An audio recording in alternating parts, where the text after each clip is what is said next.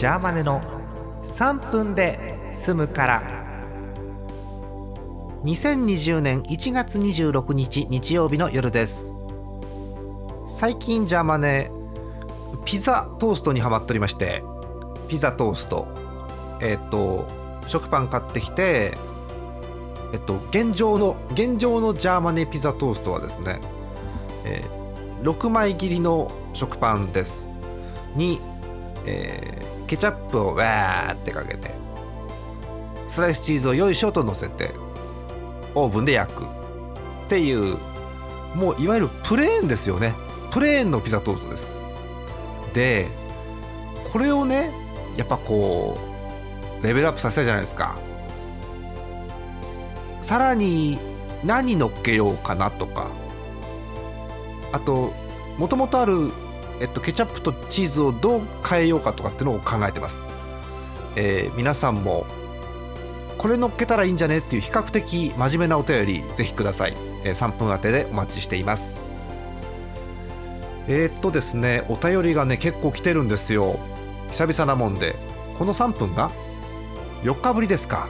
あら結構空いてますね最近ね。ちゃんとやりましょう、えーお便りご紹介します。えっとこの前ねそうあのいろんなものをラジオで言うと漢字表記がわからんという話をしたじゃないですか、えーラジオのコーナーとかリスナーさんの名前とか。意外と喋ってるだけだと漢字がわかんないんだよねっていう話なんですけど、えーこちらです、えー北海道ラジオネームゼスアット農家さん。男性の方ありがとうございます。北海道雪降ったかなちゃんと。うん。ラジオネームの表記がというお話でしたが私の農家はそこそこ？私の農家は農業の農に家の家です。そらそうでしょう。そらそうでしょうよ。うん。まあ確認が取れましたね皆さんね。ゼスアット農家の農家は農業の農に家の家です。ファーマーです。はい。